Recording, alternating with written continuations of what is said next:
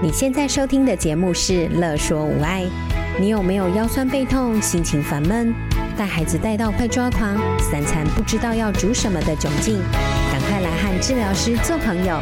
我们准备了生活优化、了然于心、育儿忍者术、故事露营地、阿娟师暴力灾的节目，还有每个星期六上架的无爱格言，要用治疗师的思维、生活化的方式解决你的疑难杂症。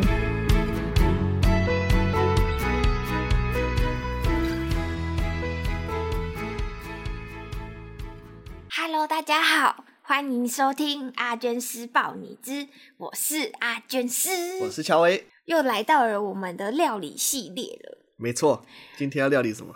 我这次呢，想要讲讲食材，食材系列。对，食材系列就是借由某一个食材下去分享，它可以做什么样简单的料，是用最健康，然后最天然的做法，这样子。然后就是食物的原味，有点像食物的原味，但是又不至于到没味，就是没有咸没有味这样子。啊、对，就是食物的原型，但是会做一些好吃的调味。然后大家就是平常在家里煮，就是也简单煮，然后又好吃，然后又不用担心说买了这个食材不知道要怎么做。怕会觉得很难，或者是不敢买这样子，因为有时候我们在外面，然后看到一些食材，然后我们可能在菜市场逛街，然后看到，然后心里就会不知道说这个要怎么煮，我买了我会煮吗？嗯、啊，我不要买这个好了，还是买自己熟悉的菜或者是食材。真的常常都这样，所以等于是在家里吃都会很常吃到那些东西，每天都长一样，会比较习惯的食物食材。然后就是没有煮过、不知道、不了解的食材，就会不买它。所以，我们这系列就是来讨论一些不一样的食材可以怎么样简单的料理。没问题。然后就也不用担心买回去不知道怎么做。好，那我们这次呢，我要说的是冬瓜。冬瓜？怎么这么特别？会想到煮冬瓜？因为其实冬瓜它可以做的东西有很多，它可以做成冬瓜茶，或者是做成咸汤，或者是炖东西，它都很好吃。可是我们平常就是冬瓜一次在外面卖啊，都是一大条。没有，都切片了。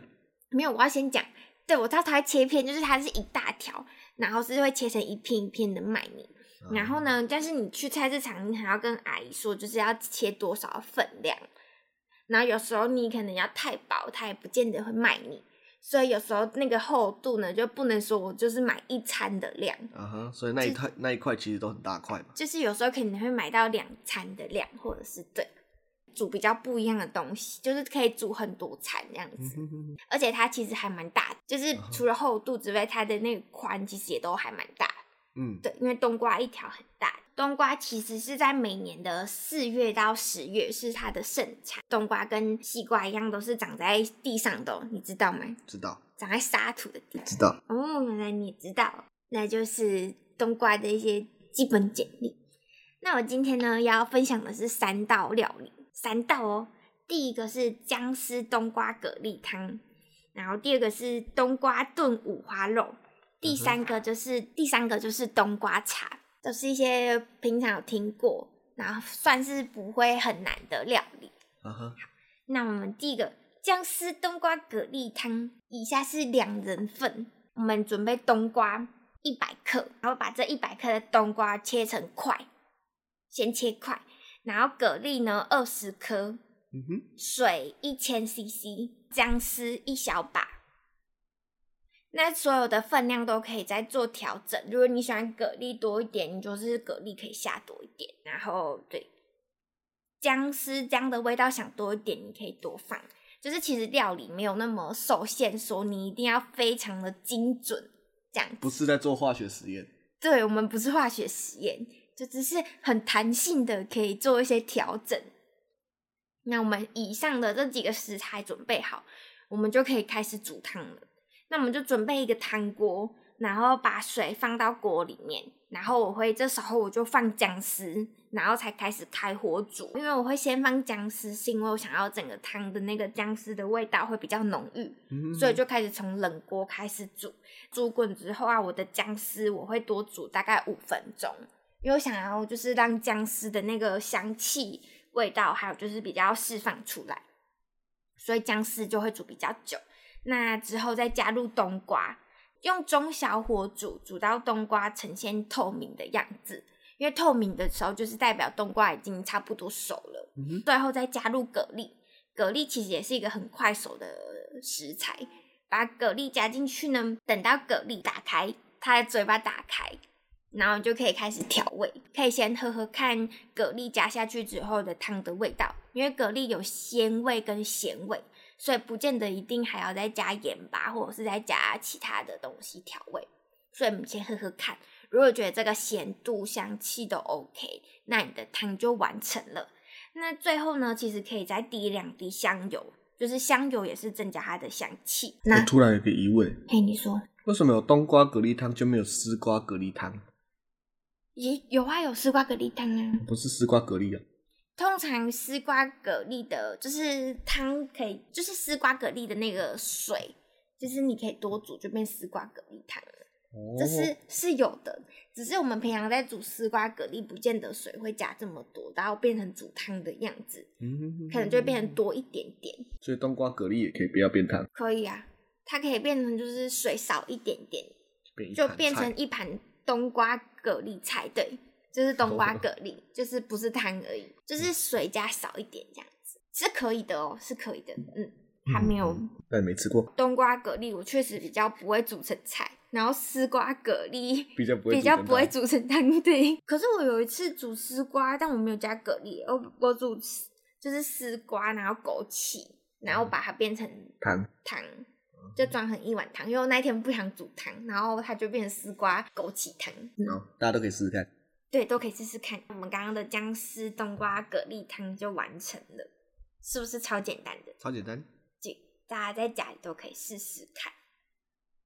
然后第二道菜就是冬瓜炖五花肉。我会分享这几道啊，是因为其实买冬瓜一次的量，其实也就不能说我就是只要一点点，就是会很多，所以就可以多做一些不一样的冬瓜料理这样子。那冬瓜炖五花肉其实也是超简单的，准备的是两人份，嗯哼，就是买五花肉一条，一条通常就是一百克上下，嗯哼，通常去菜市场。然后你可以跟那个老板说，我要几条，就是五花肉，然后你就跟他说我要几条，然后他就会切大概一百克，然后通常就是一百块，通常，哦、但是会差一点点，就是上下会差一点点这样，就不会到很精准，但是通常都是这个价位跟这个克数。冬瓜也是准备一百克，蒜头大概五瓣，然后葱一把。现磨的黑胡椒跟白胡椒适量，八角一颗，酱油也适量。那我们准备好上面的材料，我们就可以开始做炖五花肉了。我先解释现现磨的黑白胡椒，就是通常我是会买，就是一罐黑胡椒粒跟一罐白胡椒粒，然后它上面有附那个研磨的。工具嘛，对，嗯、就是研磨工具，然后就是现磨就好了。现磨的会比较香，而且是香很多。我说现磨的黑胡椒粒跟白胡椒粒，原来是这样。嗯嗯嗯，现磨的香气会多很多，所以我通常都是现磨的。好，那我们要进入料理的步骤，第一步就是五花肉切块，一块通常上面就是会有皮，然后脂肪，然后再肉，这样就切成一块一块的。就一每一块都是很完整的，有皮，然后有脂肪，然后有肉，这样口感才会多层次。对对对对对，才不会说你这一块都是皮，这一块都是肉这样子。所以我通常就是会尽量切的，就是每一块的层次就是一样，这样吃就会比较好吃，每一个都会有吃到皮、吃到肉的感觉。五花肉切块之后，我会先放到锅里面，皮朝下的煎。到呈现金黄色，恰恰的感觉。那我们通常这个锅啊，就是放一个干锅，然后不用特别加油哦，因为五花肉的皮其实它的油脂是很丰富的。那我这样煎，其实是为了把一些油脂煎出来，所以我的锅子就是一个干锅，然后不用加油，然后就直接皮朝下的摆好，就是把所有的五花肉皮朝下的摆好，然后开始煎。然后你边煎的时候，你就会看锅子就会慢慢的有。五花肉的油跑出来，然后煎到皮就是开始有金黄色恰恰的感觉。煎到这个感觉之后呢，你就加入蒜头。通常蒜头你可以切成蒜末啊，或者是就是拍一拍，然后直接放进去，这个时候就可以爆香。因为你的五花肉已经有一些油脂跑出来了，所以你就是加入蒜头，然后爆香。然后爆香完之后呢，你就可以加入刚刚磨好的就是黑白胡椒，然后还有酱油跟八角一起放进去。酱油的量就是刚好把所有的五花肉就是拌匀的时候，每一个五花肉的每一面都会沾满酱油的状态。你就可以慢慢的倒，然后倒到你的五花肉，就是都沾满酱油。因为你有时候煮，其实你不见得你的肉的量会这么少或这么多，你就会很弹性的调整。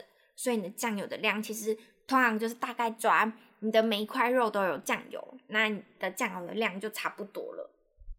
那我加八角，这时候也加八角进去，然后他们就会简单的，就是会现在简单的煮。那煮的这个过程，你的肉啊就会沾满了酱油的香气。然后刚刚不是有说准备葱吗？我的葱呢，通常都不会特别切，通常葱就是长长一条，然后我就会把它打结，然后就直接放进去。哦，为什么不切啊？嗯，因为我这个葱只是要炖它的味道，哦、就是不是要吃的葱。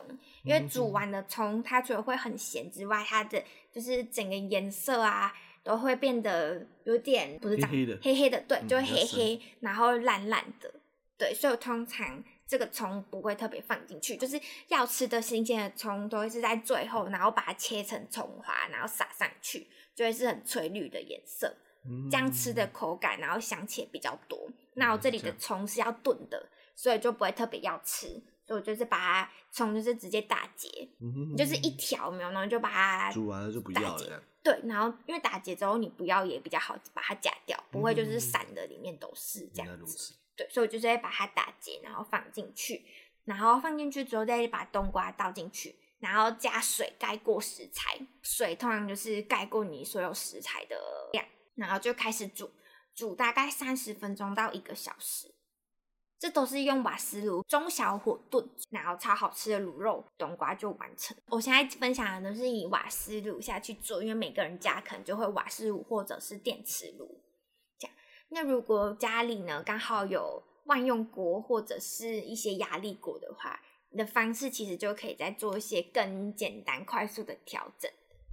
就比如说我是用万用压力锅好了，那我的五花肉我一样一样都要先煎到恰恰，然后加入蒜头爆香啊，然后调味，加入冬瓜，把水放进去之后呢，我就开始调压力，然后设定好压力之后呢，我们就等待它煮好，然后就完成。就是用压力锅的好处，就是你不用在过程中你不用顾火，然后你也不用去翻，嗯、就是怕它会粘在下面，这样好方便哦。对，就是有没有推荐哪一台压力锅？飞利浦的，飞利浦的压力锅，我觉得是最稳定，不会有太大问。压力锅，而且如果假设你真的买到坏掉的压力锅，你又不怕找不到人维修，因为飞利浦的维修站其实蛮多的。或者是你使用一段时间之后，发现它哪边故障，你可以很方便的拿去维修站维修。嗯，就是某些牌的，你可能它突然故障，你可能找不到人维修，你可能要自己修，或者是你就要买新的。所以我觉得飞利浦是在台湾来说，你假设哪一天很不幸的故障，你不用担心，你找不到人修理。嗯、对，所以我是推荐飞利浦的万用锅。其实它有分一般的跟比较昂贵的。如果你一般家里用，你其实就是买几千块一般的就已经很好了，很够用。对，就大概可能三千那边的一个价钱的万用锅，其实就已经以一般家庭就很够用。那你未来想要再进阶买也是没有问题，但是就是你想要先尝试看看的，你可以先从就是比较平价的下手，而且是要万用压力锅，就是它可以用压力，然后把炖肉的时间整个缩短。了解，没错，所以就是很方便。那我们再讲直接下一个，算是饮料，冬瓜茶。我们在很夏天的时候啊，或者是想喝饮料的时候，都会想喝冬瓜或者是小时候，你还记得，就在学校上课前，然后可能就一杯十块钱的冬瓜茶，你有喝过？我们我那个年代，突然讲好像我很老一样，就是我那个年代，我们以前去学校上课，我们学校对面的早餐店它都有卖。就是十块钱的冬瓜茶。然后我们就默默的走去那间早餐店，然后买一杯冬瓜茶喝，这样子。我们家以前都是用冬瓜砖。哦，那是自己煮冬瓜砖。冬瓜砖就是妈妈会买，对我们家也会，就是买一大块，然后煮，然后自己喝。但是我突然除了家里煮的之外呢，去外面呢还是想要喝那十块钱的冬瓜茶，就觉得外面冬瓜茶有一种魔力，就好像比较好喝。可是其实冬瓜茶在外面的冬瓜茶都会加一些东西，就会就会比较没有那么天然，因为你自己煮完之后，你会发现自己煮的味道跟外面卖的是会有一些落差。嗯，而且通常冬瓜砖的会比较好，外面有卖就是冬瓜露。哦、也不是冬瓜露，就是一种用滴的，对，就是用一种白色的桶子，然后装的一个冬瓜糖浆。通常那个都是有加一些东，通常用冬瓜砖真的是比较有良心的人，因为冬瓜砖是真的有，我说有的比较有良心，真的就是冬瓜，然后加糖，然后下去煮的变成了冬瓜砖。原来是这样。对，但是其实冬瓜外面不见得是这么天然，所以我们自己煮的话就是最天然的冬瓜茶。好那我们其实也很简单，准备的东西就只有冬瓜跟糖两个就可以喽。那我这边的冬瓜准备的是三百克的冬瓜，那糖的话也是准备三百克。那你们的糖可以准备二砂糖或者是黑糖，黑糖的话就会比较香。那我通常这边的糖我都会二砂糖是两百克，然后黑糖是一百克。嗯哼，对。就是味道会比较丰富跟有层次。准备这两个食材，那我们就可以直接进入料理的阶段，把冬瓜切小块，然后我这边会放到果汁机里面打碎。那为什么要直接放到果汁机？因为等一下你在煮的时候，你如果你有先放到果汁机打碎，你可以缩短你熬煮的时间。因为如果冬瓜越大块，你就要慢慢的把里面的水呀、啊、煮出来，然后让它体积就变小。然后就要慢慢的一直搅拌，一直煮，搅拌一直煮。所以呢，直接先放到果汁机把它打碎。然后呢，你再放果汁机打碎的时候，可以加一点点水，帮助果汁机转动。那现在其实不见得一定要用果汁机，你可以有可能料理棒啊，或者是什么搅拌机啊，就有很多东西都是可以做代替的。对如果你家里真的没有果汁机，那你就要把它切得很碎也可以哦，就不见得说你一定要买到果汁机打碎的步骤，嗯，就是所有的步骤都是可以很弹性的去调整。我们把打碎后的冬瓜放到锅子里面，加入糖，就开始熬煮。这个过程你在煮的过程一定要记得，就是时不时的去搅拌它一下下，因为如果你没有翻搅拌的话，它可能就会粘住在底下。哇！对，就会可能就会炒回大之类的，所以我们就是慢慢煮，然后慢慢搅拌，煮到浓稠，你的冬瓜茶你就完成了。然后因为这个煮的是浓缩的版本，你就等冷却之后要记得把它冰冰箱，那要喝的时候要记得加冰块，要加水去调，就是调成你适当的甜度。而且我们自己做的冬瓜茶，你还会吃到冬瓜的颗粒。我们买外面的冬瓜砖，是不是其实都吃不到冬瓜颗粒？嗯，你就是也很干净的糖冬瓜的饮料这样子，然后自己煮的话，你就有吃到冬瓜就是食材的感。大家可以自己在家里煮煮看，因为真的跟市售的很不一样。自己煮就会是一个非常健康的饮料，你会觉得喝了整个心里都没有这么负担，就会多喝一点。没错，那今天呢，就是以上介绍的三种料理，那希望大家有空也可以做做看不一样的料。好哦，好，那我们就到这里啦，拜拜。拜拜。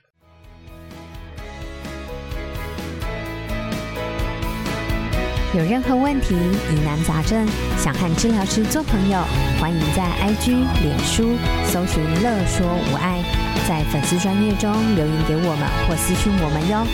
喜欢我们的主题，请帮我们按下五颗星，也可以小额赞助支持我们继续做节目哦。